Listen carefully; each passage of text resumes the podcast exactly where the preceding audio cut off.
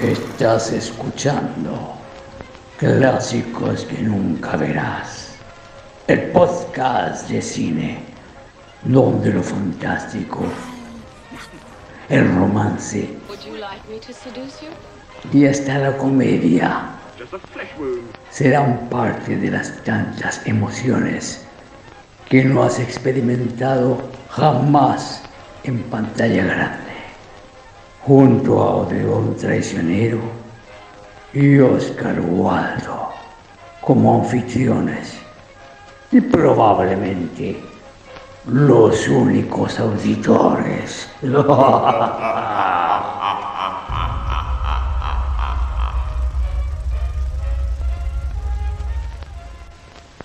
Bienvenidos otra vez a Clásicos que nunca verás, un podcast de cine donde dos personas de distintas generaciones hablan de películas que no es de ninguna de las generaciones de ellos porque son películas muy viejas, la mayoría. Y hoy día vamos a hablar de un gran maestro italiano, don Luchino Visconti, el conde Luchino Visconti. ¿Se pronuncia Luquino? Oh, Luquino, CH. CH es Luquino. es que, que, me doy cuenta. Sí, Pues, sí, pues la CH en italiano es, una, es como una K, pero siempre le decía Luchino, nunca me di cuenta. Es que es como divertido decirle Luchino también. Es como chilenizarlo un poco, decirle, oye, el, Luchino, el Luchino, como el Luchín. pero puta que suena bacán Luquino, weón. Luquino, sí. Ese sí es el nombre de conde, weón. Bueno, el conde Luquino viene de una de las familias más ricas de Italia, de una de las partes más ricas de Italia, que sería de Milán. De hecho, su familia es tan, antigua que se remonta a, a la creación de Milán como estado, o sea, antes incluso que los famosos Sforza. Y el nombre de Loquino viene de un, de un pariente de Loquino Visconti que fue un, un noble que viene odiado por el Papa, que hasta lo, lo excomulgaron a él y a la familia en ese tiempo, en esos tiempos revoltosos donde todos los estados de Italia pelean entre ellos. Entonces una persona que tiene harto harto historia y justamente lo, que es como característico de, Visconti es que él mira con cierto con cierta distancia algo que él conoce bien con cierto con, cierto cinismo sí, no, no sé si es distancia pero em, no lo idealiza o sea como que lo romantiza pero no lo idealiza ¿cachai? No, no. Em, pero bastante descarnado era al final en cómo refleja la, aristocracia. No, no ah, sí, mucha pero la, refleja. y refleja harto los rituales. Eso es lo bacán de películas como eh, Ludwig o. ¿Cómo se llama la otra? Em, no sé, Conversation Piece. Sí. En las películas que tiene, que, o El Gato Pardo, que se tratan sobre la aristocracia. Eh, Rocco y sus hermanos. Muestran, muestran los rituales. Rocco y sus hermanos muestran los rituales de una manera súper súper realista y, natural, ¿cachai? Todo, no sé, pues, cómo entra una pieza en, en, Ludwig, ponte tú, eh, con todo eso, las coronaciones. Eh, se nota que él en su infancia observó todo ese tipo de cosas. Sí, eso es lo particular de él y yo creo, creo que es lo más valioso. Ya habíamos hablado de em, de la diferencia o de qué es lo que falta, por ejemplo, en, los cineastas de, de mi país, que suelen venir de un de una zona bastante acomodada, pero la mirada que ellos tienen eh, tratan de... Es, sin perspectiva, ¿cachai? Claro, tratan de evitar cualquier tipo de crítica al final. Porque como por el miedo a es que yo creo que por un lado también como que no... Em, no tienen muy claro que hay que criticar. Claro, también. No lo, ven como una, como una necesidad del arte, ¿cachai? Como eso, como el, mostrar un conflicto. Harta, harta gente de nuestro país como que no entiende esa wea. No, yo creo que también influye. Bueno, que este, este, este conde tuvo una carrera bastante interesante porque él estuvo eh, desde siempre muy interesado en, el arte, en una familia... Y en los hombres. En los hombres también. Y, y abiertamente también, pues no, no hay rollo con su homosexualidad, digamos. Y... es rara vez el caso con los... Con los em, con los gays italianos. en todo caso. sí, sí. Tienen esa cosa media romana, diría uno. y, pero, pero él empezó también su carrera de antes, ¿cachai? Él tuvo una carrera eh, súper exitosa. ¿Él escribía o no? También escribió, dirigió obras de teatro. ¿Sabes con quién estuvo, quién estuvo actuando para muchas de sus obras? Fue nada más ni nada menos que el señor el Matatore, pues el, el Gassman. Vittorio Gassman y también dirigió óperas, él amaba la ópera, pues, cosa que se puede ver tan, en la película Ascenso, por ejemplo. En, en todas se nota. En todas, sí. Ese, no de la ópera, pero como del, eh, del escenario. Eh, el lenguaje corporal, en esta película, como no pasa nada, veis todo el rato los personajes moviéndose y como insinuando a través del lenguaje corporal, algo súper súper teatral. Bueno, las, todas sus películas son operáticas al final. Sí, me encanta, Son operáticas. Y, y, lo particular de él también que eh, tiene cierta pololea con el neorealismo. De hecho, se le considera uno de los padres del neorealismo. Eh, tanto como cuando con, su primer film, ¿cierto? Con esa La, la Tierra eh, Tiembla. Obsesiones, que hizo. Eh, y después, eh, Rocco y sus hermanos sería como el como el cierre del, un, neorrealismo tardío, o sea, se, le califica en algunas partes como que como quien, inició, inició y cerró el neorrealismo. Por... Esa tontera de, como todo encasillarlo en neorrealismo. Bueno, a eso voy, justamente lo, lo encasillan y uno de los grandes conflictos que ha tenido la crítica con el señor Luquino es que una falta de consistencia, porque no lo saben dónde poner. Por lo pasa siempre con los más grandes, que no, que no se alinean con una, con una corriente. No, bien, y los críticos no saben dónde ponerlo. Y en este caso de Muerte en Venecia, pucha, es una película que nadie ignora, pero tiene así detractores que la odian y gente que la ama. Es un tema súper polémico.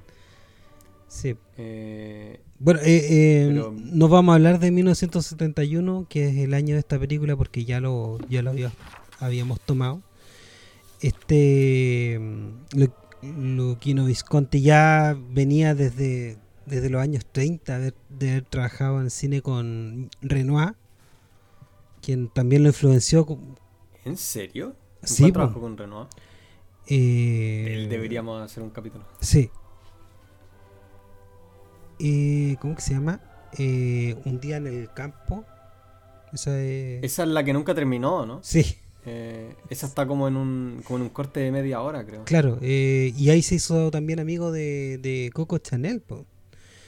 Pero más importante que todo eso es que de ahí empezó a pololear con, con el. Bueno, con mucha gente, no, pero, con el con el comunismo. Él era un reconocido ah. comunista.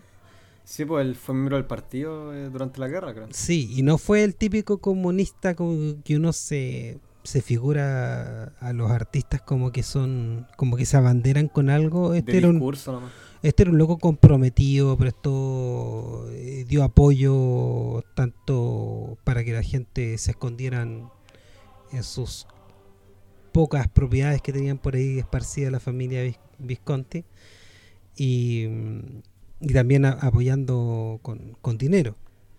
De hecho, creo que el Partido Comunista algo le, le, pasó alguna vez para algunas de sus películas, pero no me acuerdo cuál. Y yo creo que eso es lo que se puede decir como en general de, del señor Visconti, que es bastante interesante. Y ya en 1971, cuando ya había hecho bueno, ninguna película de él eh, fue pasó desapercibida, ¿cierto? Pero ya en 1971 diríamos que es como la etapa eh, más tardía de, Visconti. Y decide... Sí, pues solo, solo hizo como dos o tres películas después de esta. Sí, pues, tres películas. Ludwig y, Conversation Piece, esas son las últimas, ¿no? Sí, y El Inocente, que es la media película igual, es terrible. Esa no la he visto. Sí. sí, sus películas son, son crudas. Y sí, son muy buenas.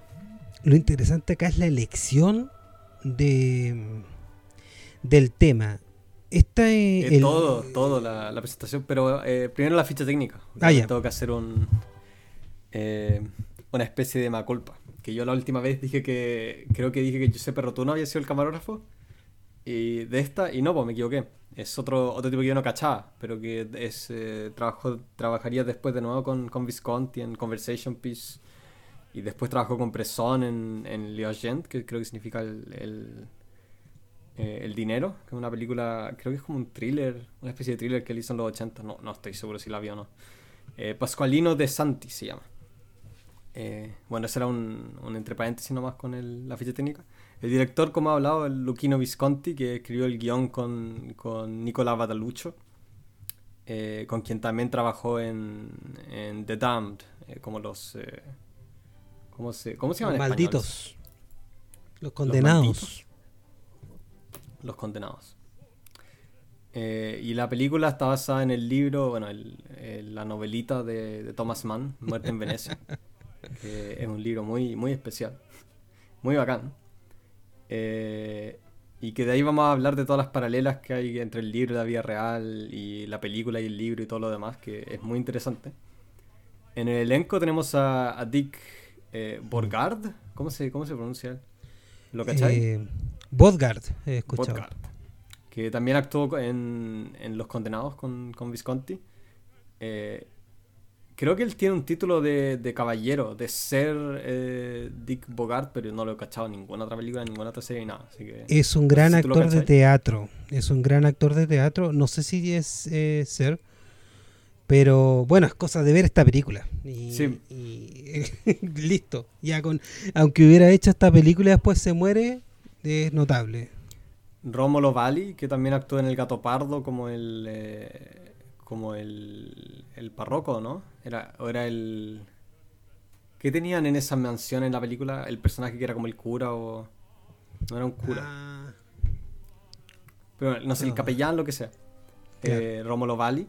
Eh, Mark Burns actuó de su mejor amigo, que también actuó en Exodus y Ludwig, pero también es otro actor que yo he cachado, no, no lo conocía. En esas películas creo que tuvo solo roles eh, relativamente marginales. Y Bjorn Andresen es el. Excelente. Eh, Tazio. ¿Te faltó alguien? O sea, esos son los, esos son los, que más aparecen. Eh, ¿quién, opinas tú que, le falta? Falta la mujer, la Silva Mañano. La, que la, vimos. La mamá, que la vimos anteriormente en el capítulo que hicimos de Pasolini, Teorema. Ella era la, mamá. mañana. Ella es la mamá, esa mujer que hermosa que aparece donde nunca se le escucha lo que dice, que es la mamá, sería la, la mamá de Tazio. Sí, pero ella, ella era la mamá en la otra, en... También. No me di cuenta. Mamá mía. Sí. El Visconti la produjo la película, la editó eh, Roggero Mastroianni, el arte lo hizo Ferdinando Scar Scarfiotti con el vestuario de Piero Rossi, que yo creo que vale la pena mencionarlos porque tiene muy buena, muy buena escenografía la película y eh, muy bien editada también. Eh, calza muy bien todo con todo. Sí, un gran trabajo en equipo. Todos esos eran, habían actuado, ah, eh, trabajado con Visconti también. Visconti le pone mucho detalle al tema también de la vestimenta, a todo, digamos, pero no es común que, mm, que directores de la época del año 71 estén tan preocupados de eso. Yo creo que Visconti y, y quizás Stanley Kubrick, el 75 con Barry Lyndon, se destacan por, por tener esa fijación con el vestuario. Bueno, empieza la película y vemos un barco a vapor que se va acercando en, en una fotografía muy particular que mezcla tonos grises, blancos, medios amarillentos y mucho grano. Em, que da una sensación. Sí, no sé si tanto grano, es como. Es como bastante típico de la época, yo creo. Eh, claro. Yo vi la versión en, en realidad y se ve, yo también, se ve, eh, se ve harto el grano, se ve más que bonito. nada, ¿cómo se dice? Súper nítido, súper claro todo. Eh, como casi como una pintura. Sí, es una pintura, sí. Definitivamente todo es tratado como una pintura. Y este barco se va acercando hacia las costas de Venecia y ya vemos al tiro eh, la introducción del personaje. Pero algo, algo importante que te faltó también, que eh, empieza con la música de Mahler, que se repite ese, ese adagietto de, de la, quinta, la quinta sinfonía, creo que corre a través de los créditos y se repite a lo largo de toda la película, que es como un... No sé si es un, es un leitmotiv para, eh, para el personaje o para su dolor, pero, pero cada vez que lo ponen como que te, te, eh, te pone una nueva perspectiva sobre ese personaje. Y con eso empieza la película, con la música. ¿Verdad? Otra cosa interesante es que el, el personaje en el libro es un escritor y acá es un compositor. Pero en el libro el personaje está basado en Mahler, que es el que escribió esta sinfonía que se ocupa en la película. Y el Visconti también lo caracteriza como Mahler, le pone lo- el bigote que tenía y lo- los anteojos que lo ocupaba redondito. Así que, no sé, es como súper extraño eso, que, que como Sí, la, los- el- la inspiración se dio muchas vueltas. Es uno de los tantos detalles que odiaron los detractores de la película. Son, este, no sé, por, Ro- eh, Roger Ebert, que, que le carga ¿En Muerte en? Venecia. No Sí. tengo idea. La, la- tiene una crítica horrible. Me acuerdo porque uno de los primeros críticos que alguna vez leí cuando chico fue Roger Ebert porque había una cuestión que se llamaba Cinemanía, que era un- uno de esos programas, como los primeros programas No, que te pasaban en CD. era, ese era el que tenía con, con este otro weón, el, el, el Siskel. Claro. Y, y ahí está estaban las críticas de Roger Ebert. Eh, entonces, claro, acá hay un. hay- acá. Bueno, antes de hablar. De hablar de, de la película. Las novelas de Thomas Mann suelen ser muy densas, muy buenas. Es un premio Nobel, un- uno de los eh, escritores del, de comienzos del siglo XX más importantes. Sí, eh, es muy, más un- un libro influyentes. muy, muy, muy fuerte.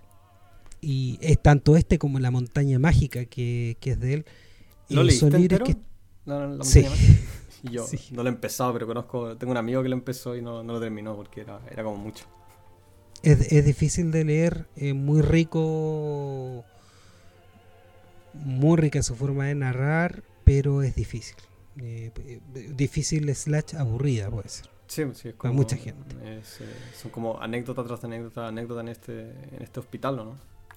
Claro, y, y lo mismo pasa con el libro de Muerte en Venecia, que Sí, el pues, libro interno. transcurre, transcurre en la mente de él. Entonces, en la decisión de Visconti de hacer eh, no, no solamente este, sino que también te acuerdas que hizo la, la adaptación a, de la, La Noche Blanca de Dostoyevsky, que también es una novela súper...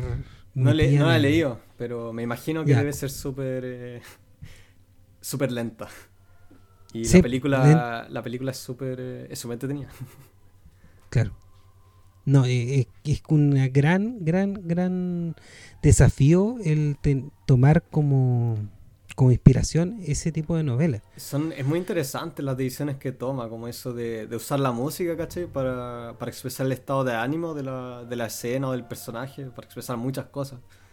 Y, eh, y no sé, pues, después vamos a hablar de los personajes que él inventa eh, para, para tener una especie de diálogo, porque la- el libro no tiene diálogo, pues, casi nada. El libro No. es el, el tipo de vacaciones en Venecia y, y cómo su mente divaga cuando observa a este, a este hermoso joven polaco. Claro.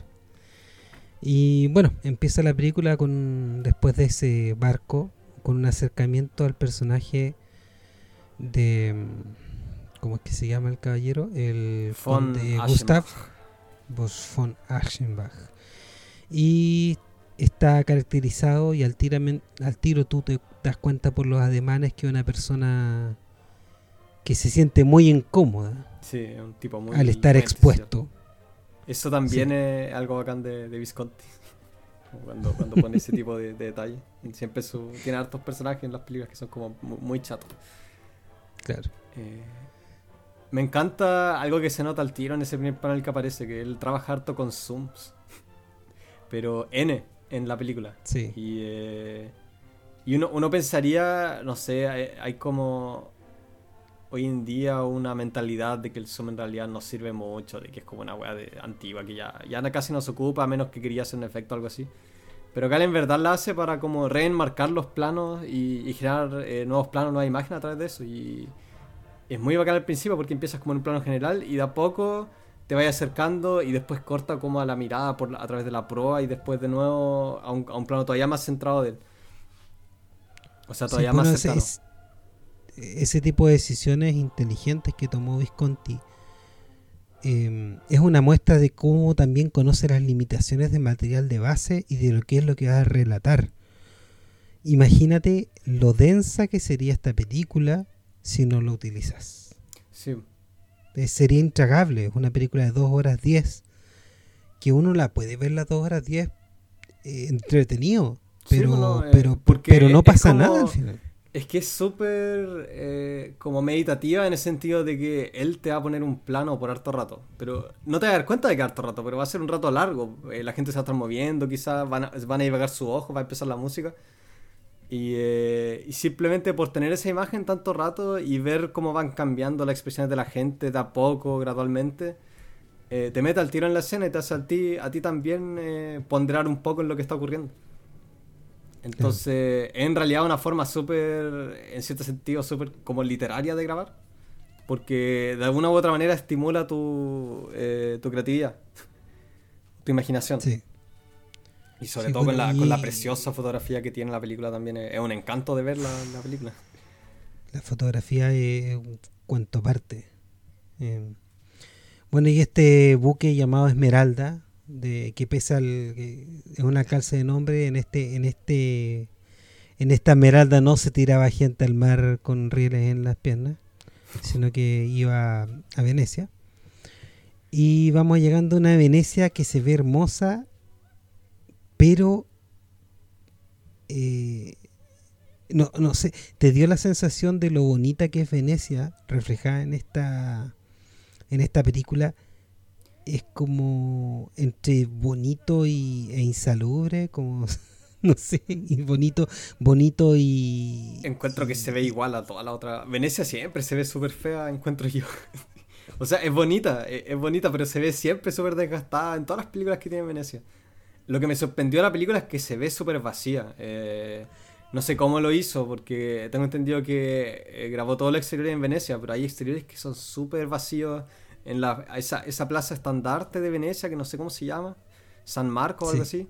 Eh, hay planos los que están completamente vacías y no me eso yo creo que es lo que le da ese ese look que tú dices que esa atmósfera como opresiva mm. eh, yo creo que tiene que ver con eso con que simplemente es un espacio que uno generalmente ve lleno en las películas porque eh, lleno de góndolas o qué sé yo y aquí aquí se ve en verdad que no pasa nada Claro, se ve como una Venecia colorida en muchas partes. En general es una Venecia colorida y romántica. Esta es la Venecia que tiene el fantasma del cólera. y, y, hay una esa escena donde donde ves las góndolas que llegan lentamente como si fueran patos.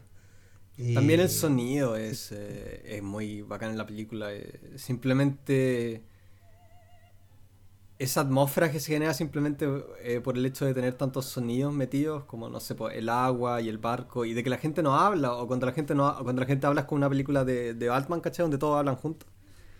Claro. Tiene. Como, como, que uno. Una película de Tati. Sí, sí. Como, una película de Tati, donde tú lo que escuchas son rumores de hablar. Eh, y, pero no, no lo que están hablando. Eso, eso se utiliza mucho entonces es súper intimidante eso en cuanto a las películas cuando tienes un, es como una pared de sonido cuando entras a un lugar. Eh, como se siente, por lo menos. Claro, sí. Eh, muy buen uso del sonido y de la música. Eh, te deja en un estado de ánimo que es completamente coherente al, a lo que está viendo este personaje. Sí, y algo que eh, nadie puede hacer. Eh, no sé, estaba pensando harto viendo esta película que como esto no se puede en el cine gringo, porque el cine gringo es muy efectivo, ¿cachai? siempre se trata como del efecto que va a tener en el, en el personaje, o sea, en el espectador. Y en el cine internacional en general también está eso, pero eh, no tanto, sino que es un poco más eh, expresivo, por lo menos los clásicos, ¿cachai? Y, y, acá es netamente eso, es como, es como una sinfonía eh, en formato visual. Es una, una, mezcla de emociones, precisamente también porque los personajes, cara, súper poco hablan entre ellos. No, casi no hay diálogo. Y, y, a mí me da risa la parte donde acá donde sale un personaje ultra caracterizado que como que se ríe de él, lo identifica como un noble y, es como una especie también de, de, payaso blanco, algo así, no sé. Es raro, ¿te, acuerdas? El, que anda tipo con bigote. La, góndola o el. No, el, tipo, con bigote, El gerente. Sí. Sí.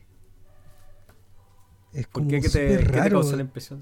Sí, sí, bueno, es que creo que tiene más que ver con el con el Ashenbach siendo el medio entre, o sea, el medio antisocial. Claro. Pero, pero sí tienes razón de que hay como algo muy, eh, hay algo muy extraño en cómo se manejan todas las personas. Eh, bueno, él, cacha harto este, estos ambientes eh, adinerados.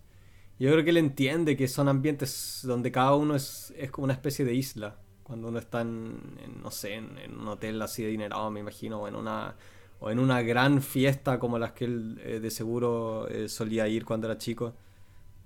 Eh, en sus películas siempre, eh, cuando hay harta gente en un, eh, no sé, en un salón o algo así, siempre tiene planos generales súper grandes donde andan como, son como puras islitas.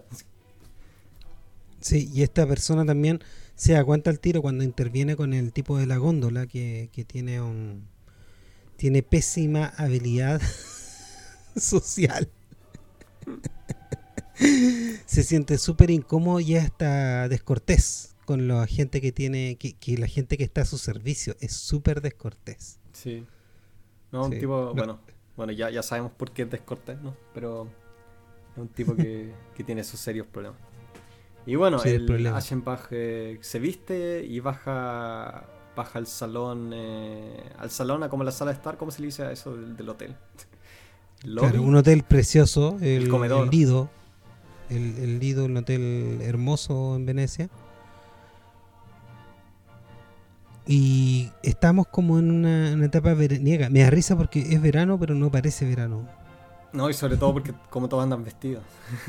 Claro. Algo que bacán de las películas también, no sé, las británicas que toman lugar en India, los buenos siempre andan con sacos a pesar de que, de que, no sé, deben haber 30 grados afuera o qué sé yo. Claro, y siempre en compostura. Entonces ahí, ahí pasa algo también súper bonito, que él se sienta y, la cámara divaga, pasa harto en esta película y no sé cómo lo hace. Pero de repente él tiene un plano, un, primer plano, ponte tú, del, del, personaje que anda, no sé, sentado mientras escucha a toda la gente conversar. Y después corta a un plano desde su perspectiva y la cámara empieza a moverse, quizás un suma a una persona y pasa a la siguiente. Eh, te mete al tiro en, en, esa, en ese estado de ánimo como de que eres observador y, mm. también uno de los temas claves de la película por, eh, por eh, la musa que pasa a ser este, este otro personaje. Claro, claro. Y bueno, después de que llega al vestíbulo y ve que ahí lo empiezan a tratar como, como una persona importante, eh, bueno, uno no lo ve muy importante, pero en este en esta Italia de principios del siglo XX, eh, esa aristocracia estaba completamente decadente. Las personas que hayan visto cosas parecidas de, ese fenómeno, no sé, pues, de Downton Abbey y cosas así. Bueno, una aristocracia que en el siglo XX empezó a decaer y se ve en el trato. Aunque uno cree que lo están tratando bien, esto no es una. No lo tratan con pompa a las personas como solían hacerlo. No. O sea, tú eras un un aristocrático y te trataban como, como, el mundo se arrodilla a tus pies y acá no, eres una persona que podría estar al lado de dos otros personajes que deben ser solamente gente con dinero, pero no nobles. Y de aquí es donde vemos que esta persona se siente muy incómoda con todo y resulta que lo que pasa es que está enfermo. Ah, no todavía. No, o sea, yo, entendía de que, él, de que él se enfermaba largo de la película. Tú dices de que él llega enfermo. Él cuando, lo, cuando llega al... Vemos como una especie de flashback de que él ya estaba enfermo. Que lo encuentran enfermo tirado en uno de estos divanes. Eh, y el amigo le dice, Gustav, Gustav, ¿cómo estás? Y está así, pero horrible como que le dicen que él se tiene que ir a, alejar ah. un poco de... Ah, es que no... Eh, ah, bueno, yo, yo, yo he leído el libro también y, allá es más que nada como... O sea, sé que no viene al caso, pero no lo interpreté así porque como él viene de la muerte de su hija, es como un, es como un burnout nomás. Claro, es que en, el, en la... En la película la muerte de la hija recién la vemos después. Es como de otra de otra forma. Eh, no tiene mucho que ver con el libro en realidad. O sea, la temática en general, incluso la, la temática en general, está bastante, bastante desviada del libro. Encuentro que eh, no tanto, pero ya vamos a llegar a eso. Eh, ahora es cuando se introduce al, al Tazio, que es un. Es un, un cabro chico. Creo que está basado en una historia real, pero, pero primero contemos lo que pasa aquí y después vamos a decir cómo, cómo se relaciona con la realidad. Bueno, él es un observador que está en una familia, en una fiesta tediosa, súper tediosa, ¿cierto? como tú dices, son puras islas. Empieza a divagar y llega como una mesa eh, donde está sentada una familia y, la cámara pasa por todas las cabecitas que hay, como la mamá eh, que toda ahí con, con sus dos o tres hijas, no sé. Y después para el final en el, en el en el Tatsu. Y me encanta. Me encantan todos los planos que aparece, porque el weón siempre es como. Está como posando. Pero, pero de una mm. manera súper natural, como una estatua, ¿cachai? Y, eh, y yo creo de que así eh, él muestra al tiro súper bien esta temática, porque es algo que no puedes contar en la película, pero en el libro es, eh, es una admiración. No, no, creo que eso lo tiene una parte relativamente carnal al final pero es en verdad una admiración de, de este, este como espécimen de belleza. Y se nota en todos los planos con Tasio, porque el weón simplemente como camina, como anda sentado, es siempre como parte de una pintura. Es, un, es una escultura griega, pues ese es el ideal de la belleza que es un tema en un tema slash excusa para andar eh, fijoneando en, un menor de edad. Sí. Eh, y, y el niño es realmente un niño bonito, con una mirada súper interesante. Yo, yo vi el documental que se, que se grabó en un año antes, de fue la búsqueda de Tazio. Tazio lo buscaron en toda Europa, incluso fue a Polonia, el Visconti, y, y buscó, y realmente cuando aparece este, este cabro y le dice, mira la cámara, sonríe, lo hace con una naturalidad Sí, no, no solo eso, tiene, tiene unos ojos súper super profundos. Penetrantes, sí. Sí, es como. Creo que en una parte, en una entrevista o algo así, eh, no sé si Visconti o alguien se refiere al personaje como que tiene que beberse como Narciso eh, viendo su, su reflejo. Claro, y, e, eso, esa es la impresión que uno tiene, porque su cara es súper ambigua todo el rato. Uno no, uno no entiende en realidad lo que pasa por su cabeza. eso es como el encanto del personaje.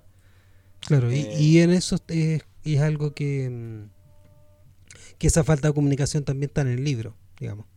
es una eh, figura, un ideal de belleza. y, el libro chistosamente está basado en algo que le pasó de, verdad al, al man, al Thomas Mann, que él en verdad era, era homosexual y la, esposa contó de que en un viaje, eh, o sea, él era, él era, ¿cómo se llama?, de, dentro del closet y eh, en un viaje que hicieron a ese mismo lugar, a Venecia, en el mismo hotel, eh, él se encantó de un, de un cabro de, de 10 años polaco. y esa, esa, es la base para, para, el libro. Sí. Y ahora también para, para, el rodaje de esta película, el weón contaba que el, el Visconti, con lo degenerado que él lo mandaba iban juntos como a Club Gays cuando el buen tenía 15 años antes del rodaje o menos. Eh, 14. Solo. ¿Ah? 14 tenía, creo que, el, el billón. Mm. Eh, solo como para practicar o, o, para simplemente cachar cómo la gente reaccionaría a, a su presencia, ¿cachai? La wea enfermiza. Sí. Eh, de hecho, el, el, ese actor quedó súper quedó súper desencantado con el cine, con la película, por, por todo, la, todo lo que significó esa experiencia. Porque bueno, está siendo objetificado todo el día. Todo el rato, todo el rato. Es una objetivación muy bacán, así, o sea, muy eh, estéticamente muy, muy profunda. Pero, pero para él no es objetivización, objetivización. Digamos que el resultado lo es pero estar, no sé, pues, un rodaje que debe durar, no sé, pues, 16, 18 horas. a eso me refiero. el resultado lo es, a pesar de que para él no, en ningún caso pudo, pudo haber sido ese tipo de experiencia. Más encima siendo tan joven, la, la weá te debe, debe dejarte súper super confundido por el resto de la vida. Sí. Eh, lo vimos, ¿tú viste una película que se llama Midsommar? Ahí tiene un pequeño rol Bjorn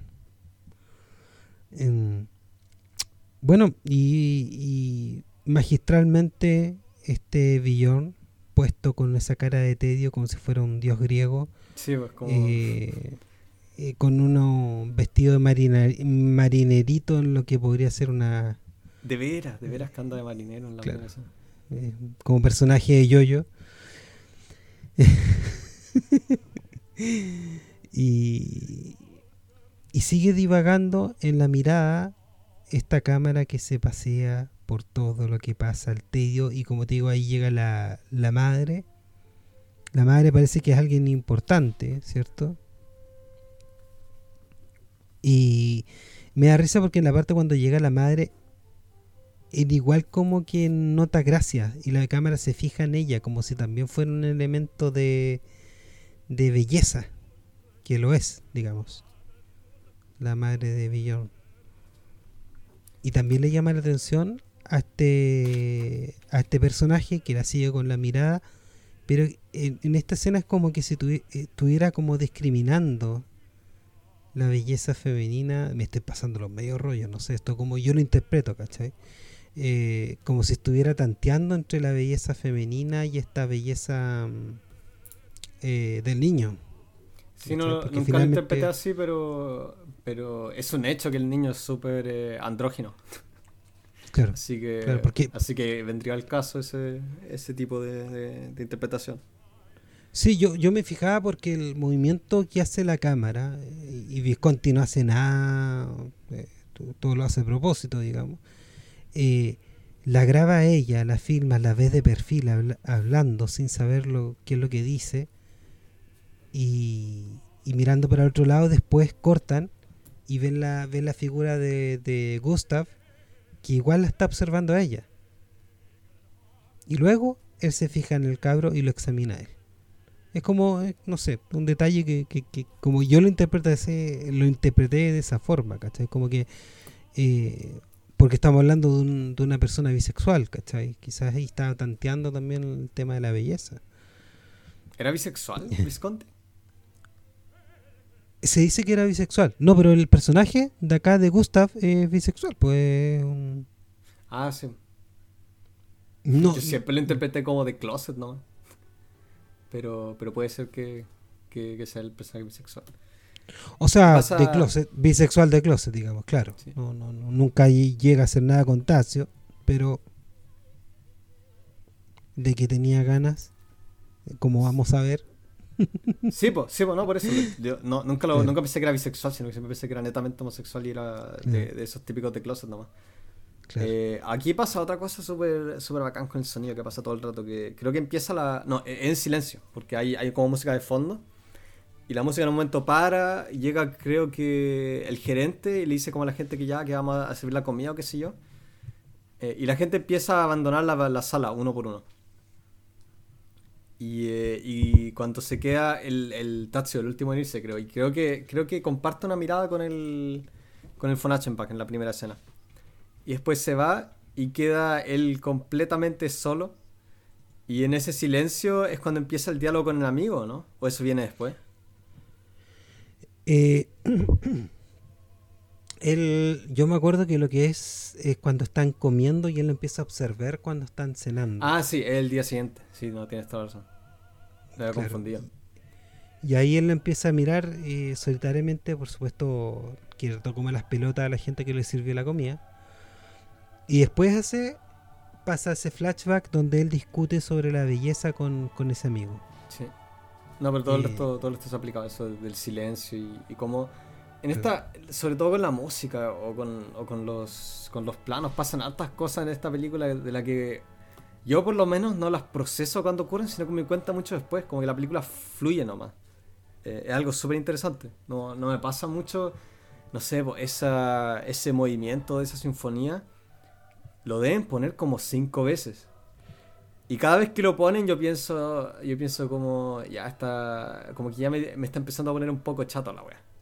Pero cada vez que lo ponen, me, me pone. Eh, me pone el mismo estado de ánimo súper. Eh, súper emocionado por la música y la, y la imagen y la historia en sí.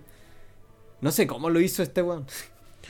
Pero en verdad que una, es un gran logro. Eh, en sí, simplemente como él, él logra mezclar todas estas diferentes temáticas y, y, estado de ánimo. No es tan raro que se utilicen en películas así eh, como para establecer un modo recurrentemente el mismo tema. no, pero, que le, pero que le salga tan bien, ¿cachai? E, eso me refiero de que, de que yo estoy como anticipando que voy a quedar chato y en ningún momento pasa. Eso, eso lo encuentro simplemente asombroso. Aparte con Mahler, que no, no sé, te, a mí no me gusta tanto. No me gusta mucho tampoco, sí. Lo, respeto harto, pero es muy... Como el tipo que tiene que hacerte clic nomás. Y esta, cuando veo esta película es la única veces que su música en verdad me hace clic. Porque es muy... Eh, es música muy especial nomás. Eh, a mucha gente le pasa como más tardío en la vida. Eh, cuando, cuando llegan como a la crisis la mediana edad. Porque su, su música refleja harto ese tipo de, de cosas existenciales o deprimentes. Pero yo por lo menos todavía no he llegado al punto en el que en verdad puedo apreciar su música. No, a mí, esta película me encanta. A mí no me molesta, pero no, no es de mis compositores favoritos para nada. Y, pero siempre he dado vueltas de a ver si me va a gustar, no sé, Frank Zappa, le encantaba Mahler. Eh, no sé, pues digo, si Frank Zappa le gustaba... Como que te gusta o no te gusta. Es algo netamente binario con Mahler. Bueno, la siguiente escena entonces, cuando están comiendo, es cuando. Es cuando hay ese. Ese raconto. Claro. Que es súper bacán. Me encanta simplemente eso, cuando, cuando empieza el sonido de una escena y después simplemente corte sin, sin algún, algún texto o algún efecto ni nada. y este personaje, el amigo, es eh, súper interesante porque es como nacido netamente de la, la necesidad de tener, eh, tener una manera de explicar las relaciones que tiene este personaje. Porque en el libro aprendes harto sobre la forma de ser este personaje, pero es solo un, es solo un diálogo interno. Y acá, acá él necesita esa. Em, necesita la capacidad de simplemente tener a este personaje expresarse, no simplemente que ande pensando y caminando. Sí, fue una decisión inteligente porque imagínate que tú lo resuelves esto con un con lo que lo, lo más natural sería quizás un voice voiceover, ¿cierto? Eh, bueno, sería lo más fácil. Eh. Sería lo más fácil, pero quizás más... El libro ya un voiceover. Quizás más tedioso, ¿cierto? Porque la película ya tiene cierta... Sí, bueno, no vendría al caso. Mm. Eh, uno necesita estos interludios. Sí, me gustó esa decisión a mí. Yo encuentro que, bueno, la gente que le gusta mucho el libro no le gusta, todo este tipo de detalles no le gusta. Pero si es lo mismo, son, yo, o sea, no, no tengo el libro como a mano para, para comparar. Eh, pero me acuerdo que los diálogos en el libro eran, eran muy parecidos a ese tipo de dinámica, como qué es la belleza, ¿cachai? ¿Cuál es el rol del artista? Son ese tipo de temáticas que se manejan en los diálogos. Porque en una parte creo que eh, lo compara harto con los Adonis, no sé, pues con... con eh, creo que hay una parte donde hay un diálogo de Platón o de Sócrates o algún, algún filósofo griego. y son precisamente el tipo de, de, de diálogos como el, que, como el que toma lugar en esta escena. Así que, así que la gente tonta que, que dice esa weá. Bueno, y después... Es una, es una dinámica chora eso de tener como el mejor amigo y son, son como discusiones con el mejor amigo, ¿cachai? Eh, esas las que simplemente, eh, por lo menos entre los artistas, eh, pasa eso de que, de que es una crítica constructiva, pero crítica como tal, ¿cachai? Mm, dura. Así que, así que también en ese sentido es un personaje bien realizado para, para solo las dos o tres. Sí, está bien. El actor dijo, el actor dijo que no, que no entendió ninguno de sus diálogos. El no entendía el sentido de su diálogo, no, entendía lo que trataba de explicar, de expresar. Pero, pero le sale súper bien. y después vamos a esa playa preciosa de Venecia. Con también, de nuevo vemos que es una playa que debería estar repleta, pero no lo está. Ahí se ve, como te digo, como el fantasma del cólera de nuevo en esta, en este verano que no parece verano en, algo que debería ser festivo, pero no parece muy festivo. La gente no lo pasa tan tremendamente bien. No es un spring break esto. no, no son las vacaciones de Monsieur Hulot. No, es como. pero, pero es como. Eh, no es que la playa sea fome, lo está, él decidió grabarlo así nomás, pues, como una playa no, sí, pues, sí, me, no, me refiero a que la playa como tal de Venecia debe ser más fome que la cresta porque ya no debe tener, no debe tener nada de olas. No, pero de nadar hartas ratas, me imagino, por ahí. Ah, además. Y, y él, de nuevo... Pero sí, la, la película tiene ese, ese aspecto súper solemne, como en verdad es como, es como un ocaso mm. en todos los aspectos. Eh, como nada, nada está en su en su, no sé, en su cúspide, ¿cachai? Todo está... Ya no hay energía, como en general en la película. hay un letargo. Sí, se ve como que en la película después nos vamos a dar cuenta que de a poquito, lentamente, vamos, como que van decadencia, va decadencia, van decadencia la, las figuras, los olores, todo eso como que te, te, te, entrega ese aspecto de que es algo que no está correcto. De, y al final la decadencia completa. Y aquí vemos en la playa, por supuesto, a, a Tazio de nuevo, deambulando, eh, con cara de nada, siendo siendo bello nomás, digamos. Eh, sí, es muy bacán cuando el se empieza, empieza a columpiarse como en, en los pilares. El otro weón, las caras que ponen todos. Eh, no sé, como que todo dice tanto. Eh, es difícil de, ponerlo todo en palabras. Porque es como, es como arruinar la sorpresa. De, de ver simplemente la ese como esa danza que hay con el one que anda caminando de a poco y de repente la cámara, de repente el one simplemente aparece. Eh, pero aparece con tanta elegancia, así como si fuese un, ballet lo que estaba bailando, que, en verdad te captiva. No, no sé cómo lo hicieron, no, no sé cómo ensayaron, no sé qué, qué, le dijo a ese pendejo, no, no, no sé. No sé qué pasó ahí, pero en verdad que tiene, tiene una calidad mágica en, su manera de moverse y en, en, la química En este documental que yo te dije, em, lo que hacían justamente es que se pasearan. Los hacía caminar, los hacía remirar y los hacía reírse en el casting. Y fue un casting en toda Europa, o sea, fue una cuestión súper extensiva. Eh, Así que lo que hace es básicamente eso, él se ríe, mira y camina, pero camina de una forma con cierta gracia, ¿cachai? ¿no? Despreocupado y, realmente eso fue innato en, el, en, este niño. Eh, hace muy bien. Y me da risa que, hay ciertos gestos porque al, tener este al tener este ritmo te, te permite a ti fijarte muy bien en los pequeños gestos que hace el actor. Y de repente el... Sí, el lenguaje corporal de, los, dos años luz de, cualquier otra cosa que se ha hecho. Y de repente como que se siente él, eh, no queriendo estar con nadie, de repente como que él se siente partícipe porque hace ciertas risas, como que algunas cosas le, producen gracia. Eh, por, parte del, del Gustav, el personaje que está Ah, que él le sonríe. Sí, sí, ahí tenía razón. Está encantado. Está encantado. Está encantado. Y nosotros, la cámara es como que como que estamos viéndolo, él, él está observando todo esto. La cámara de repente está observando tal como él lo observa eh, con acercamiento y todo, y de repente aparece Tazio como, y nos fijamos al tiro en él. ¿cachai? La cámara, la cámara funciona como, como lo que está viendo el personaje de una forma súper, súper gráfica. Eh, lo, lo, dice todo. Yo, yo encuentro que eso es algo súper difícil de hacer. ¿Cómo creas un punto de vista de, otra, de una persona y lo mantienes durante tres minutos? Es sumamente difícil. A veces tampoco se siente como un punto de vista, pero se siente subjetivo como tal. Y eso es algo súper súper valioso, encuentro yo. Como de repente va a tener un plano que no va a ser la perspectiva de ninguno de, los dos por, por X razón, quizás como la perspectiva no calza o está viendo cosas que no debería ver.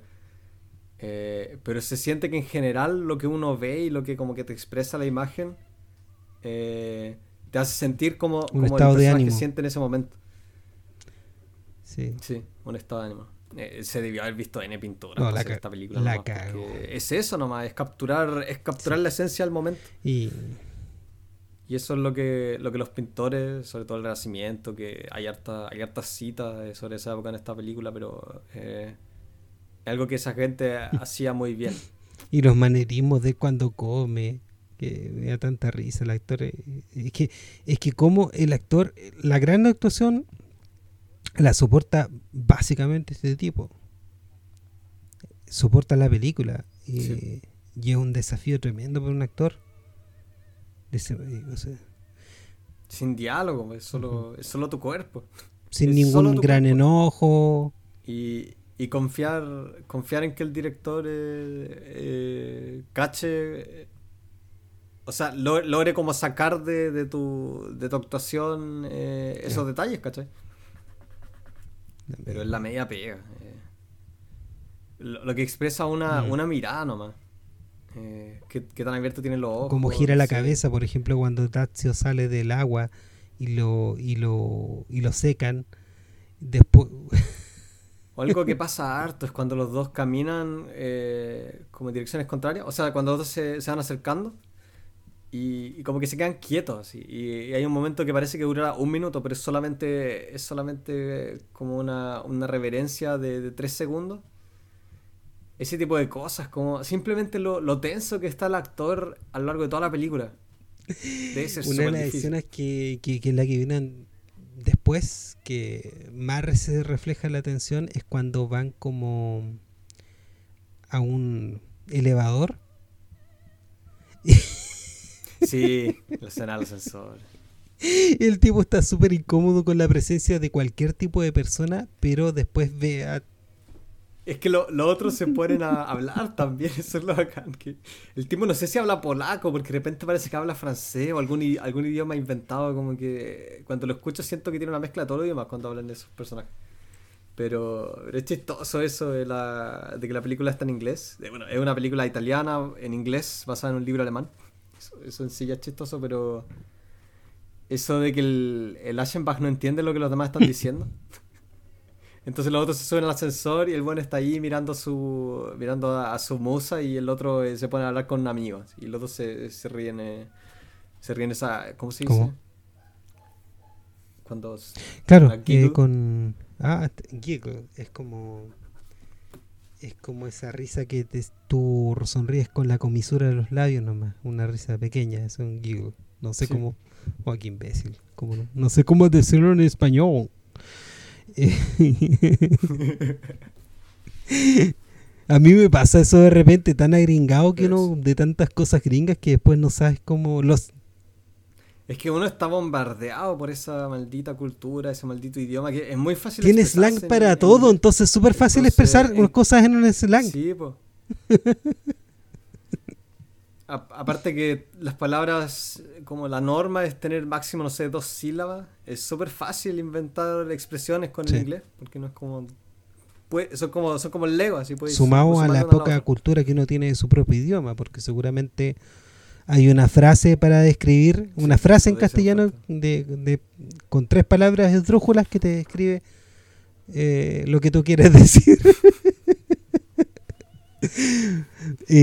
bueno, y esa escena hay una parte que es, que, que es la parte más erótica de todo, digamos, que es cuando se va de este ascensor el Tazio y como que estuviera mirando al personaje. Se da vuelta y retrocede. ¿Te acuerdas de esa parte? Eh, no me acuerdo, pero, pero me la puedo imaginar. Eso se va del, se va del ascensor retrocediendo, o sea, mirando hacia adentro del ascensor, pero como mirando casi a la cámara. Y tú ves de espalda el sombrero de este personaje que está, pero ya, pero que ya no, no puede más, hasta que corta las winchas el, el señor Gustav. De hecho, llega a la habitación como abatido. Sí, sí, llega como hiperventilado. Eh, algo, algo interesante del personaje del Tazio, que es como la, la representación física de una musa. Eso de que él siempre posando. Pero con una musa trágica. Eh, es como un. Sí, pues. Sí, pues una musa, una musa muy griego todo esto, muy griego. sí. Y ya este personaje abatido empieza a darse vueltas en toda la en, toda la habitación y empieza a empacar sus cosas. Sí, se, se, tiene que alejar de este. Se tiene que alejar de este cabro que lo tiene tan obsesionado.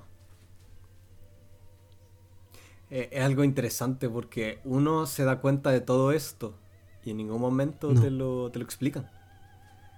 Eh, es un flujo de información como tan puro en esta película, ¿cachai?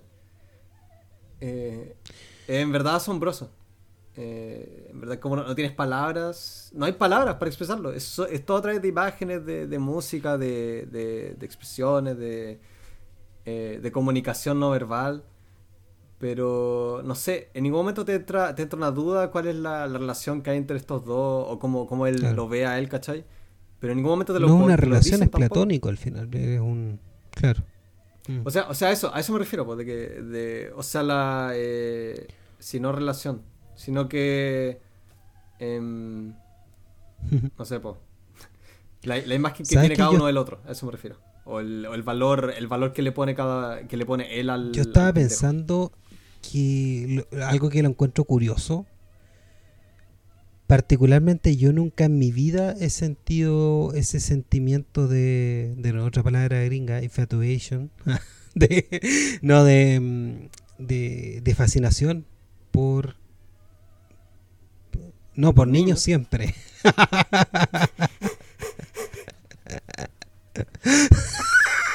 Sobre todo cuando era católico. No, no. Eh, esta fascinación por la belleza, así, de, esa forma. Pero de repente estaba pensando así, de repente uno mira, uno mira al ni a un niño, eh, un niño bonito, una guagua, o... Sí, sí entiendo. Sí, bueno, yo, yo, yo sí lo entiendo. Eh, como he tomado hartas fotos nunca a ese nivel, ¿cachai? Yo creo que nadie, muy pocas personas han llegado a ese nivel porque no se siente para nada sexualizado, eh, sino que se siente como en verdad una admiración, eh, por lo menos, por lo menos, ¿cachai? Cómo se ve. En ningún momento él no anda vestido de forma provocativa, él no hace ninguna pose que sea como extremadamente, no sé, eh, no sé, va a ponerse en cuatro. No se rasca ni el poto. pero esa... Em, de, de mirar, de, de, quedarse embelesado viendo a, a, a, un rostro bonito o algo así, ¿no? Yo no lo... Yo, yo no sé, me gustan, me gustan la, los rostros bonitos siempre, pero existe cierto, cierto pudor en mirar. Y no entiendo la gente no entiendo a ah, la gente que es completamente mm, desfachatada para mirar. O sea, esa gente, con, no sé, cuando uno va a una plaza, una plaza y están los viejos mirando mirando el poto a la gente que hace zumba. Ah, eso, lo encuentro, tampoco. Eh, no sé, para mí es una cuestión como sucia y, no sé si es mi educación, pero yo lo encuentro sucio. No, no, sí, es que ahí es que ahí no, ahí no hay admiración, pues en ese caso es como plena, es como ver teles. Es como ya vamos a la plaza y, ver qué, qué show se haga, pero no... Eh, acá acá el, personaje, o sea, es debatible, pero no es como que lo está buscando, ¿cachai? Sino que simplemente... No sé, puede ser de que el personaje nunca sabía que era, que era homosexual hasta ese momento, ¿cachai? Que le, le pegó como un tren la wea. Entonces... Entonces esa ese estado de como simplemente ser dominado por una emoción o una obsesión, lo que sea, una idea, eh, encuentro que se expresa súper bien en la película. Porque, porque de, una u otra manera te pasa a ti también como, como espectador. Eh, por lo menos al principio. Eh, quizá al, principio de, ver al, niño moviéndose así uno, uno se puede sentir súper incómodo. Pero después de, no sé, unos 10 minutos uno empieza como en verdad a apreciar la, la gracia eh, en, el sentido no, no, no como de chiste, sino que la. Claro, y hay como un distanciamiento, y en eso me, me, refería yo que este modo de ver no es completamente. Mm, no es, no es tan etéreo como, como, como lo plantea él en su discurso sobre la belleza, pero tampoco llega a ser una cuestión sucia ni lasciva. No, es como el. Es, eh, claro, es la, línea entre medios. Como de repente se pasa para un lado y después para el otro, pero no en ningún momento se Yo creo que lo que pasa es ambivalente. Yo lo que creo que pasa en esta en esta película es que uno empieza a claro, entenderlo, pero a medida que vas viendo la, la obsesión ya entendiste lo primero, pero después te vas alejando completamente. Sí, pues al principio es casi, es casi encantador, ¿cachai? Y después, después de un rato te das cuenta que este personaje en verdad como, está cagado así. Porque no lo puede apagar. No, es más fuerte que él. Y bueno, después tiene otra de las conversaciones con su amigo, ¿cierto? Eh, y, empiezan a hablar de nuevo sobre dónde está la belleza. También una, una conversación necesaria para ahorrarse tres horas más de metraje viendo esto. Bueno, si no, también hay que expresar de que el, tipo es, artista, ¿cachai? Claro. Em, porque es una parte importante, porque la todo el tema de musa, ¿cachai? Siento que el personaje en sí es un compositor, en la novela un autor, pero, pero es lo mismo, pues un creador y, y, y toda esta... Hay un diálogo también súper choro en el que creo que al final de la primera conversación que tengo con el amigo, donde el amigo le dice, ¿tú en verdad crees que la belleza es el punto de, de labor? todo, ese, todo, como esa, esa red que se puede tejer entre las temáticas, eh, todo eso, no sé, el rol del artista, eh, qué es la belleza como tal, eh, cómo se puede apreciar, se puede apreciar sin participar, es... Mm. ¿Cuál es el rol mío dentro de esa belleza que yo estoy viendo? ¿Cuál, ¿Cuál es la comunicación que hay entre la obra y yo? Bla, bla, bla, bla. Mm. ¿Cómo lo expresa? ¿cachai? ¿Cómo convierte esto en música? Que, el gran drama de este personaje, que, al parecer es un tipo súper cuadrado que eh, necesita, necesita encontrar una teoría para, eh, para lo que es la emoción, ¿cachai? Creo que, creo que esa, esa, es una parte de la trama, ¿no? O sea, la trama entre comillas, que él, él, escribe música que es como muy... muy él necesita una justificación. Es como un gran maestro sin, sin alma. Y después lo veo muy complicado porque se quiere ir y hay problemas con el, con el, con el equipaje. Y después está cenando, tiene más problemas y, me da risa porque ahí se altera tanto que la gente mira para atrás y, y ve cómo este, esta persona notable está siendo muy mal educada. Me da risa. En el momento que tú subes el volumen lo suficiente para que los demás te escuchen, esta gente aristocrática se, enoja. Pero podría en voz alta tratar como una basura al, al mesero y eso hubiera estado bien. ay, ay, ay. Ser educado, entre comillas. Los protocolos, los protocolos. Después vemos a este hombre que va a Venecia de nuevo y empieza a hacer sus trámites para poder irse. Y tú lo ves cada vez más molesto y más preocupado y en su mirada tú ves cómo va subiendo. Eso es... Cómo va subiendo la intensidad de su preocupación. Es una, una, una actuación magistral. Eso antes o después que él se despide eh, del, del Tazio. Que hay un momento en el que, en el que se cruzan en el comedor, creo. Comparten una mirada, el Tazio sigue caminando y este le dice como adiós. Ah, claro que es después, po. Después, de, después de eso. Es cuando él se va y ya se quiere ir, se quiere ir. Como ya dijo, se, ya, ya me voy de este, de este niño, no lo veo más. Pero, pero todo se conspira para que no se pueda ir. Y me da risa después de que le dicen que es imposible. Hay una escena donde él se, se, enoja, enoja, pero después tú lo ves en una escena donde está en un barco de vuelta y está contento. Sí, sí, el, eh... so, también era parte del libro, me acuerdo que el, el buen actuaba enojado, pero, pero dentro tiene el medio monólogo de que el buen está súper, súper, súper feliz de tener una excusa, de que él lo intentó, ¿cachai? Este, este es el universo claro. el que quiere de que De nuevo volvemos a la tragedia griega, pues, de, de nuevo, sí. Un... sí. De que la, esa, esas paradojas, como la, la, gente expresa sus sentimientos que como que también es, también eres capaz de controlarlos, pero al mismo tiempo no. Me encanta, me encanta esta película como adaptación, porque como él, él convirtió la música en parte integral de la, de la historia, es, eh, es en verdad una locura hacer algo sí, así. Es súper difícil. Y sobre todo esta obra. Eh.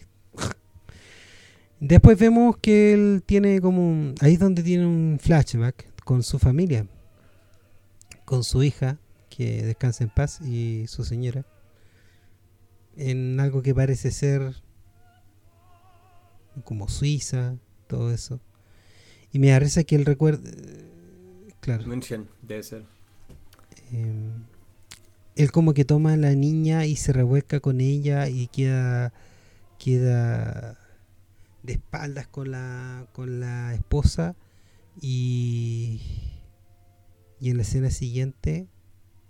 Tú ves a Tazio teniendo como un juego eh, con los amigos dándose volteretas, revolcándose, una cosa eh, casi espartana de, de nuevo en los juegos entre los niños en la playa. Eh, sí. Y el todo manchado en barro. Y una cuestión súper juvenil. Me parece es una cuestión completamente inocente. ¿eh? tú ya te desviaste de la mirada del personaje de este músico, de Gustav, y lo estáis viendo con los ojos de lo que es, ¿cachai? Que es un niño jugando. Nada más que esto. Un... Sí. De hecho, él pone una cara de niño cuando lo sacuden y ponen cara como una cara de, de un cabro chico al final, pues, de, de un niñito. Sí, son gestos súper. Gestos infantiles, entonces, eh, ¿cómo crees del... ¿cómo crees este loco? Touch. Bueno, también tiene que ver con, con el plano en sí. Eh, eh, son súper. Eh, son bien orientados también mm. en, en, pintura, se nota. Como la, simplemente el lenguaje corporal es tan claro. es como, no sé, creo que en, en, en, el diseño o en la pintura está como la palabra gesto, gesticulación. Como para, para expresar, no sé, pues cómo las líneas en la forma de un personaje van a, se van moviendo como de la, no sé, pues de, de, la cabeza, de la punta de la cabeza a la punta del pie. Se nota harto en algunos planos de lo, del el, cuando son enteros de la gente sentada o, o, los niños jugando, cuando, cuando se nota que en verdad, no sé, estuvieron dos días simplemente poniendo la cámara en, en todos los puntos posibles hasta que encontraba el que, el que encuentra el, el perfecto punto de, de vista. Y lo bueno es que acá ya este personaje, Gustav, empieza a escribir empieza a escribir música mientras está en la playa. Y hay una toma que me encanta, él está contento sí, sí. y una toma donde se ve de perfil, él está a la, a la derecha de la pantalla. Y tú ves también como una figura de diosa griega, porque tiene un, un hombro descubierto, al Tazio mirando hacia el hacia el hacia el océano mientras él hace esto Qué, qué, detalle más bonito. Y él caminando hacia el océano. Eh, y, sí. Son muy bonitos los planos del de tercio caminando con el océano sí. Después hay esto. Ahora viene cuando están en la noche, ¿no? O eso ya pasó. Y que el, no, eh, ahora estamos. Lo que va después que es como un ocaso. Y después sigue de nuevo el tema en la playa. Sigue, y después de eso es cuando en el interior está el taxio tocando al interior del hotel.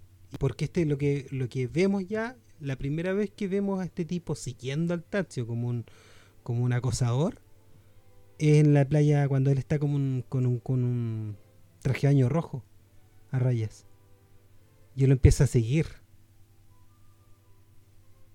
Y después vemos que está en el. En el. En el piano, como tocando, ¿cierto? Y.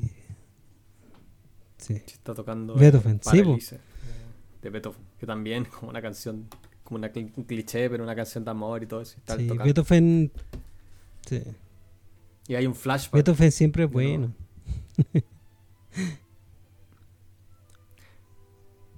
Sí, sí, no, me refiero a la canción, sí, eh, el medio cliché, esa es la que todos aprenden, eh, Paraliza. Pero ahí también hay algo muy bacán, que también eh, a través de la música hay un flashback a él que está en un, está en un puticlub, creo, una casa de prostitutas.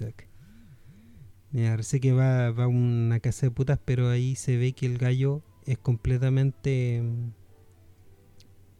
Eh, es como un hombre sin pasión también, ¿cierto? Un hombre sin...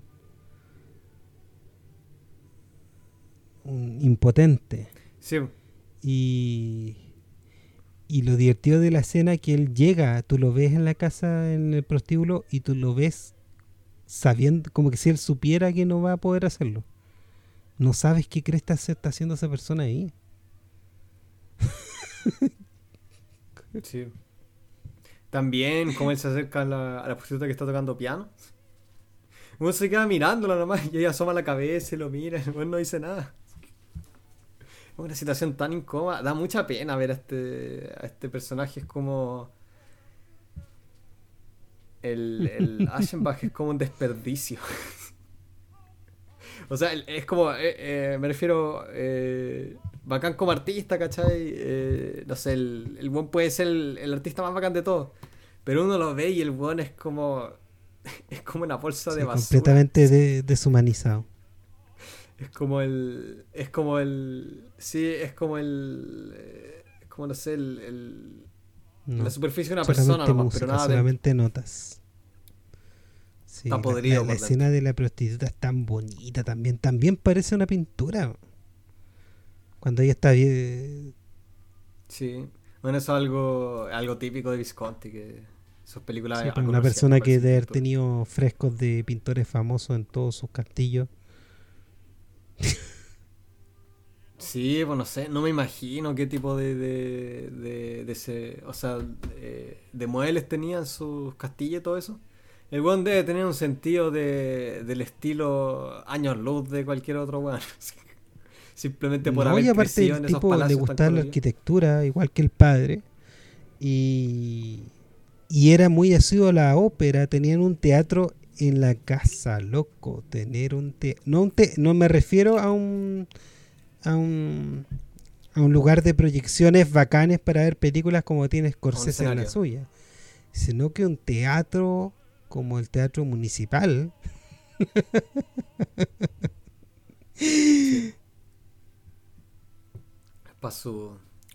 También, pues, eran famosas los bailes. Para ver, para ver la, la, boda de Fígaro y reírse un rato.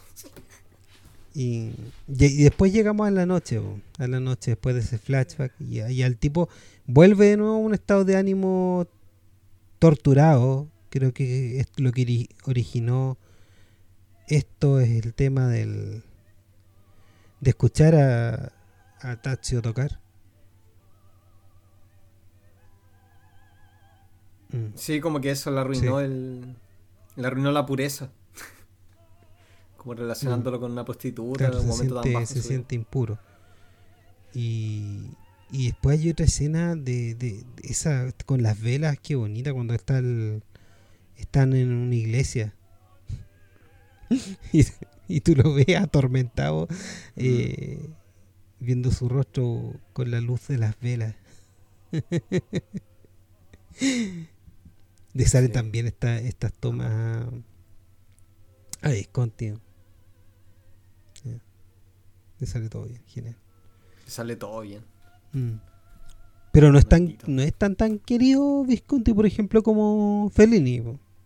Siempre tiene detractores. Eh, A, mucha gente, como digo, no le gusta que mezcle, mezcle esto lo barroco con el con el neorrealismo, que, que haga tantas mezclas, que al final eh, es que cómo no tener esas mezclas si una fue una persona que se que, que, tiene que nació de la más alta cultura posible que el, que el dinero puede pagar pero ¿por qué a la gente le, le pica el hoyo que el buen tenga tenga esas mezclas? O sea, nunca se me hubiese ocurrido decirte que el buen mezcla neorrealismo con barroco, qué sé yo.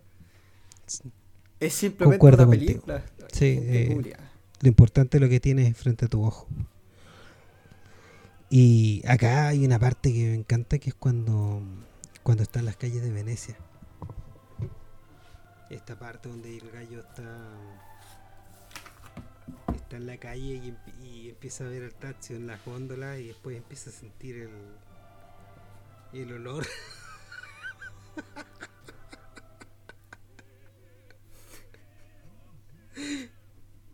y le pregunta cómo las pelotas al tipo sobre el olor. buen mala onda, trata todo el mundo como el.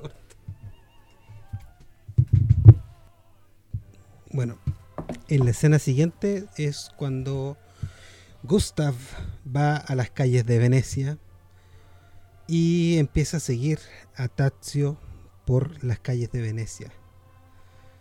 Em, ya está completamente hecho un acosador, está completamente obsesionado por este niño.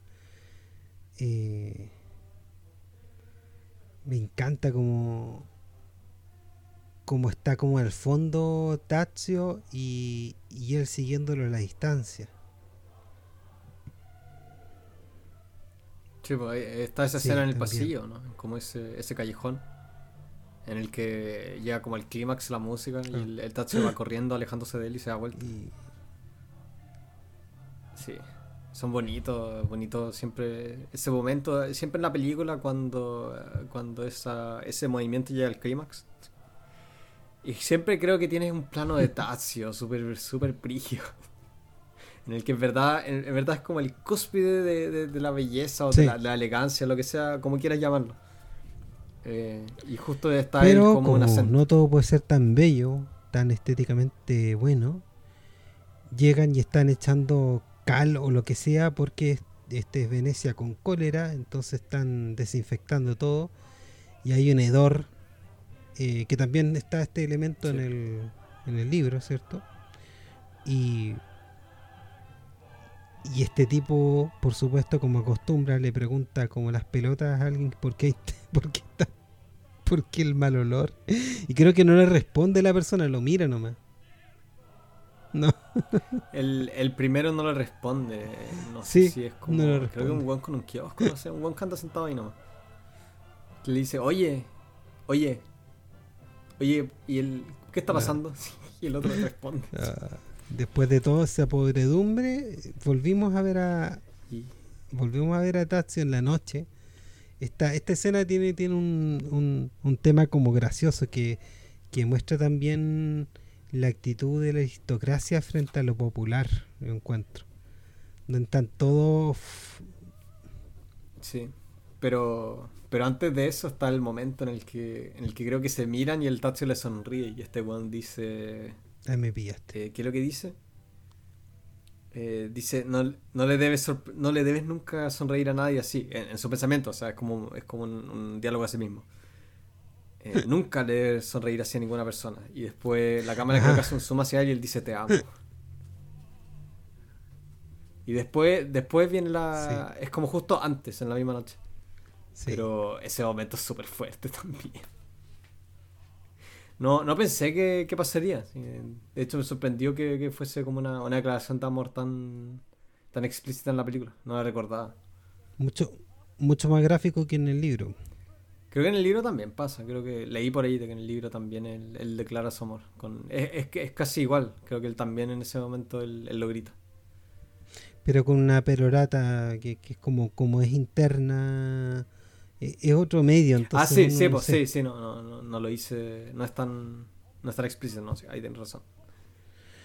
Y, acá vemos una, unos especies de trovadores que empiezan a tocar, personajes muy coloridos también. Y me encanta esa escena donde empiezan a tocar frente a la, a la, a la mamá de Tazio. Y ella está tan, tan, pero tan, tan, lo encuentro tan derroto, no sé, tan... Sí. Tan horrible que alguien le toque de esa forma y empieza como a suspirar y también a tener leve, una leve sonrisa de alguien que es muy educado y que es de alta alcurnia. Me encanta ese tipo de detalles tan... Eh, es un reflejo que, es, que, de esos detalles, claro, le sirve harto eh, Visconti, todo lo que vivió. muchas mujeres incómodas no pudiendo expresar su incomodidad para nada. y, y y acá esta, esta loca, bueno, la habíamos visto antes en cuando hablamos de Teorema Pasolini, tremenda actriz. tremenda actriz. Eh, lo sigue con los ojos, preocupada, hastiada, respira. Oh. El Lachenbach también, porque lo, esos buenos van de persona a persona. De persona. Es bacán. Tocan bien esos cuidados. Sí, pues, y van también joven a Tazio y Tazio los mira como con una cara emputecido también, como que es mucho más más natural su reacción porque es un, es un odio casi eh, natural. Sí, es que en cada momento como que sus ojos están como que entre medio de todas las emociones posibles. Como tiene la impresión de que él tiene que cambiar como, no sé, un 0,1% su expresión y va a pasar a, a, rabia, va a pasar a felicidad o cualquier cuestión. Depende harto del contexto, encuentro yo.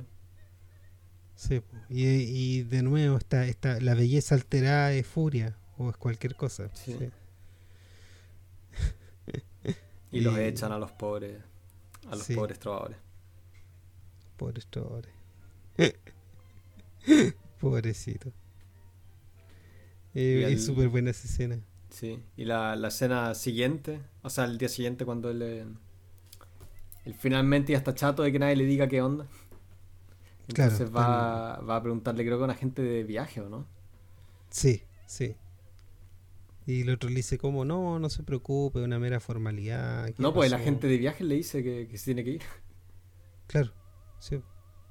Y le da como la media explicación, esa cuestión es como súper tediosa. Porque el tipo lo único que quiere es una solución y el otro le está dando la explicación de por qué no. Mientras el otro se incomoda hasta, la hasta el hartazgo. Entonces ahí finalmente descubre que no, que se tiene que ir, que está quedando la cagada, que se van a morir todos.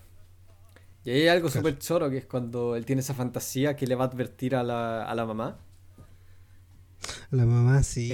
Es, bacán porque no, no parece fantasía, sino que simplemente en esa escena corte. Y el weón está como en el porche del, del, hotel. Y le súper super angustiado que pasan los niños y le dice a la señora. Eh, le dice, creo que se pone a llorar. El buen, en verdad se pone a gritar. Sí, eh, De que no, que tiene que ir, que tiene que escucharla, que tiene que agarrar las cosas y se quedan a morir todos. Eh, y llega el Tazio. Y el weón se acerca y, y lo acaricia levemente. Y, y, justo ahí vuelve al presente. Me encanta ese momento. Es tan. Es como una cuestión tan. No, sé. Tan decadente. Sí, y, es una sorpresa porque uno cuando ve por primera vez la película no. te pilló. Sí.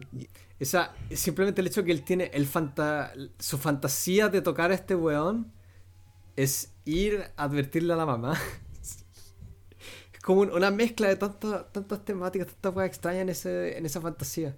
En la fantasía de sentirse alguien importante también, de no sentirse un impotente, de sentirse un salvador, no sentirse poca cosa. Sí, por eso de que, de que como él te quede debiendo. Claro. No, después lo vemos más cagado que nunca en el hotel, ya con, con una especie de delirio y dolor, ya no solamente la vergüenza, sino que un dolor físico y. Así que decía hacerse un makeover. Claro. Es más asquerosa la escena del peluquero. esa, esa sí es de las weas más decadentes que he visto es súper grotesco. Sí, y, el, y yo me imagino el olor de esa, esa parte donde pinturan. Tienen un olor. Oh, Encima están todos pasados a alas. Claro. Con ese calor, ¿cómo se llama? ¿El siroco? ¿Chiroco? Sí, es una escena. Eh, de nuevo, con el mismo, el mismo, el mismo pasaje de, la, de esa obra, que no, no sé. Algo que me encanta de esta película es que no tengo idea de lo que simboliza, ¿sí? porque lo, lo, ponen, lo ponen en cada momento, o sea, en cada momento que lo ponen, como que recontextualiza lo que significa esa melodía. No sé, no sé si significa como, o sea, puede significar el dolor, pero ¿qué tipo de dolor es? ¿Como dolor con esperanza o el dolor al... Eh, eh, simplemente por el, el, amor que siente él o, o, la belleza, no sé, pero como que cada, cada vez que lo escucha en una escena es como si es como si lo escuchara por Claro, es como lo que hizo Feliz también con en Amarcord, pues, utilizaba siempre lo, la misma parte y, sí. y cada parte y, y, esa parte asquerosa donde lo dejan pintarrajeado eh, casi una cuestión... Como un payaso. Un payaso, ¿cierto? Un payaso, todo pintarrajeado, pero eh, una estética de belleza muy de, de noble del siglo XVIII. Sí, no, lo dejan blanco. Lo dejan blanco. Y él llega hasta... Le ponen maquillaje blanco, con eh, le acentúan todos los colores de la, de la cabeza. Sí. En una base blanca y le ponen hasta, hasta lápiz labial, le pintan, le pintan de negro los bigotes. Sí. Y se ve súper amanerado también, me da risa. sí, pues es súper achicado. eh, como de cara nomás. Eh, donde, donde, todo, como que todos los labios, todo es eh, una hoja en blanco, salvo algunas cosas que le han destacado. Parece, parece como una hoja de papel. Y bueno, después va Venecia que está completamente... Está quemando todo. Y eso mismo hace que la figura de Tazio que se va alejando sea casi como un espejismo y él sigue este espejismo y cada vez está peor lo sigue por todos lados y cada vez la Venecia que vemos es más fea que la que la que Venecia que habíamos visto desde el principio cierto esta imagen de este está cada vez más sí, vacía también más vacía. aquí vemos como lo que habíamos dicho al principio ahí ya está completo el, el, el tema que para dónde vamos ya llegamos a donde estábamos donde teníamos que llegar po. esta Venecia ya oscura y este hombre deambulando y sentándose, desfalleciendo, no encuentra Tazio, se perdió Tazio en esta, en esta Venecia tan fea, no puede existir un Tazio. Ahí, ahí es cuando él se caga de la sí. risa, ¿o no? Sí. Sí, como él se, él se desploma, creo, sobre una, como una pared. Sí, como... Y se caga de la risa como un minuto. Está bien, es súper decadente el final de esta película. Es como una pesadilla. Es como se, o sea, la película entera es como un sueño, pero no, no un sueño como ideal, sino que simplemente un sueño que se va desarrollando en pesadilla. Viste lo que podría ser un sueño y todo se transformó en una pesadilla, en una, en una tragedia, no sé. Una tragedia griega al final, como eh, la belleza te, sí. te mató también. Estuviste muy cerca de algo muy bello. O, o algo sí, así. Tú, es como es. Muy sí, cerca muy cerca al sol, bla, bla, bla. Y después donde tiene donde tiene el flashback donde vuelve a, a... Ah, al, a la claro. premier que se lo, lo empiezan a buchar o no sí le va como el ajo. Y después el amigo ahí tampoco entendí muy bien cuál era la idea del amigo porque el amigo como que como que lo, le, le, anda le anda lo anda como insultando así de que su obra es mala y qué sí. sé yo. Pero no entendí como lo está insultando porque le fue bien o porque le fue mal no no me queda muy claro. Ahí entiendo un poco la, lo que decía el actor que no entendía el sentido de su de su de, de sus diálogos porque son súper abstractos. sí como nada así como que yo creo que está relacionado más que nada con el con, con el tema con el sub, sí, como, como el subtema de la belleza al final bueno, ya después de haber tenido una, un sueño slash pesadilla, eh, está don Gustav eh, ya yéndose del hotel y va de nuevo a ver esta, por última vez, la, la playa, ¿cierto? Sí, porque le dicen de que los otros se van. Sí. La playa. Le dicen en la mañana que la, la señora es. La señora del Tazio se, O sea, la mamá se va. Se va después del almuerzo con los cabros. La playa ahora está completamente desolada, parece una playa de estacionamiento más que una playa de. Está vacía. Eh, es súper es bonita. Qué bonita esa escena, sí, sí. Ahí de nuevo se ponen a pelear los cabros y, se ponen a pelear, pelear.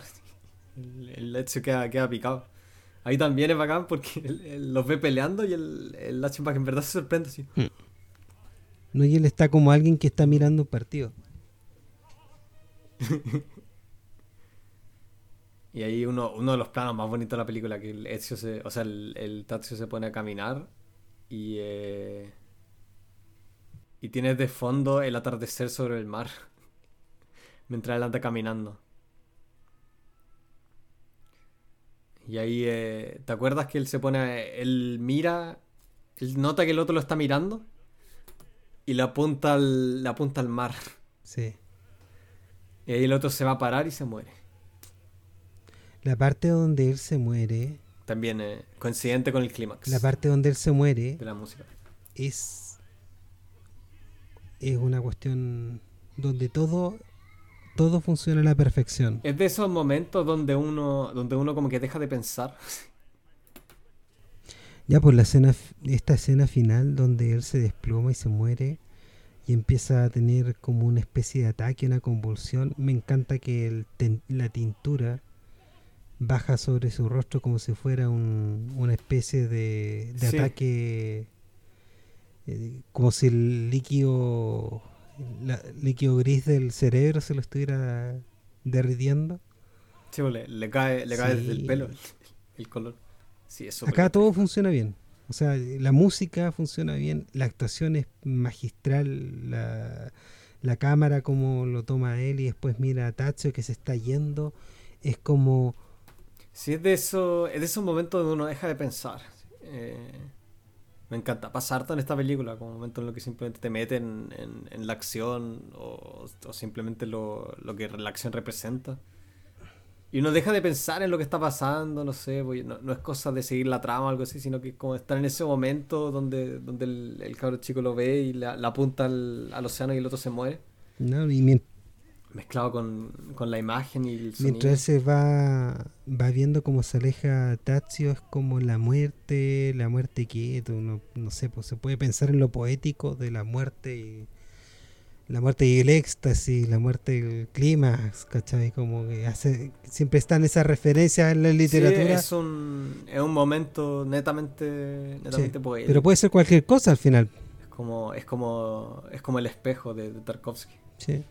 Al final puede ser cualquier cosa, o sea, claro, uno puede ponerse a divagar sobre cuál es el significado particular de esto, pero lo bueno es que está tan abierto que cualquiera puede pasarse los rollos que quiera y está... Y es súper difícil hacer algo bien abierto, es súper difícil. Es como algo que uno es como algo que uno tira, así, ah, puede significar lo que sea, pero para que te quede en verdad bien como acá, tienes que en verdad hacer la pega de, de, darle mil vueltas a la escena hasta que hasta que ya nada es al azar. No. Que todo calce. No, muy, muy buena la película. En verdad, es como súper conmovedora. ¿Te dejó triste este final? Aunque no debería ser. ¿Te dejó triste este final? No. Eh, o sea, no me dejó triste. Como no da pena que el buen se muera y nada. Pero, pero me conmueve simplemente esa... Eh, la, las imágenes que hay, los, eh, la historia en sí, no diría que me deja triste, no sé, pues no es como, no es como quien viera, no sé, Titanic se pone a llorar al final. No, no es ese tipo de ponerte triste, pero ese final que... Es como ver el final de, del espejo, ¿cachai? Como te, te conmueve, pero yo por lo menos estoy feliz de que me conmueve. No, y, o es como ver el final de All That Jazz, ¿cachai? Eh, no te da pena como tal, pero te en verdad que por un momento sientes cosas que como no, no, puedes explicar. o, no yo quieres encuentro que este personaje es como al final como súper patético y atrapado en su obsesión. Y hago un paralelo a cómo me sentí yo cuando vi vi Humbert Humbert en Lolita, o sea, un personaje que no es que tú lo quieras, no es que Hmm. tú quieras el, el bien para él, pero es lamentable No, lo- lo el que haya nomás. llegado a una situación tal. Ese es lo que a mí me pasó con Sí. esta con esta película. Eh, es como ese tipo de sentas. Sí, es, es conmovedor, pero no, no me da pena porque no es como. Puta, el buen ya había perdido a toda la familia. ¿Qué le iba a decir al cabro? Qué bien que se haya muerto. Mm. Pero, pero sí, eh, es un área súper gris. Sí, y se especuló harto.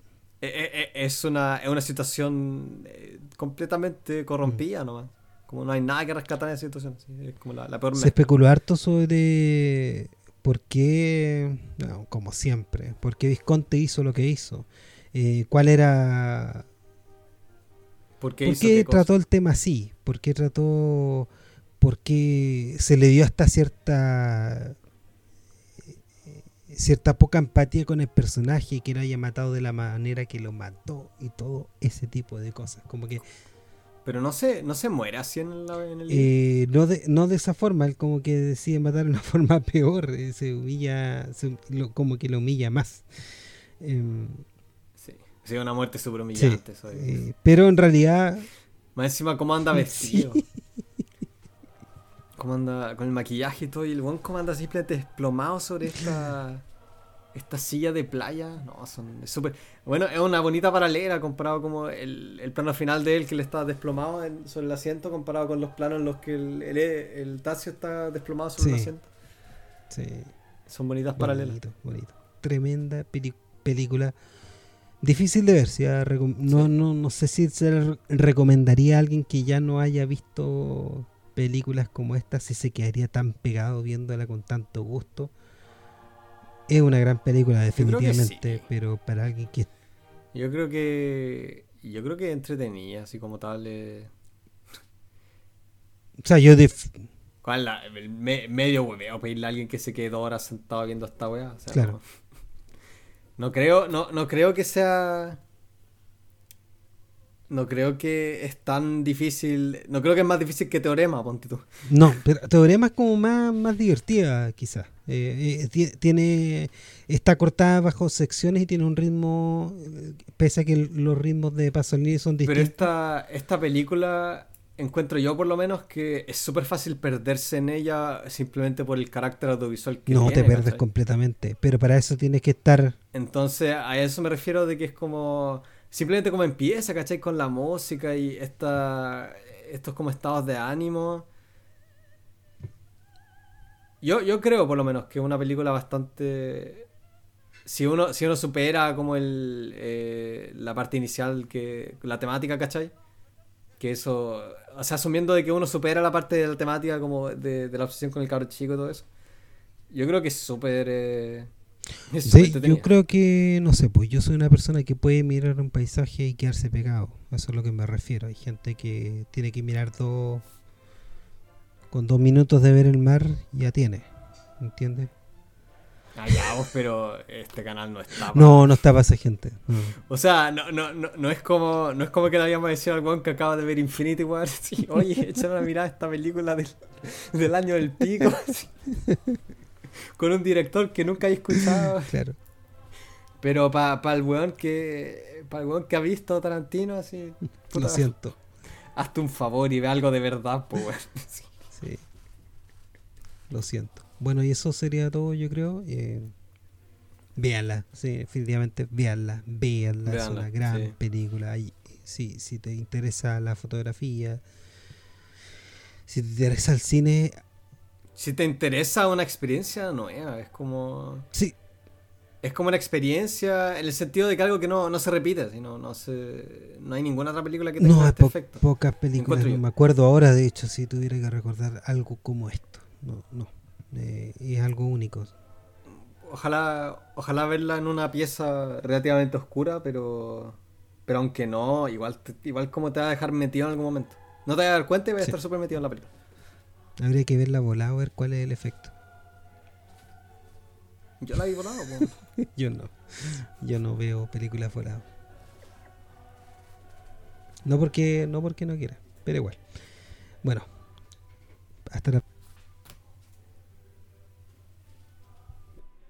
Chao.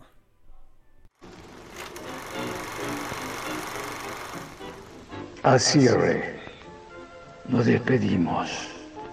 Y gracias por pasarte películas con clásicos que nunca verás. Sigue nuestras cuentas. Nos escuchamos en el próximo estreno.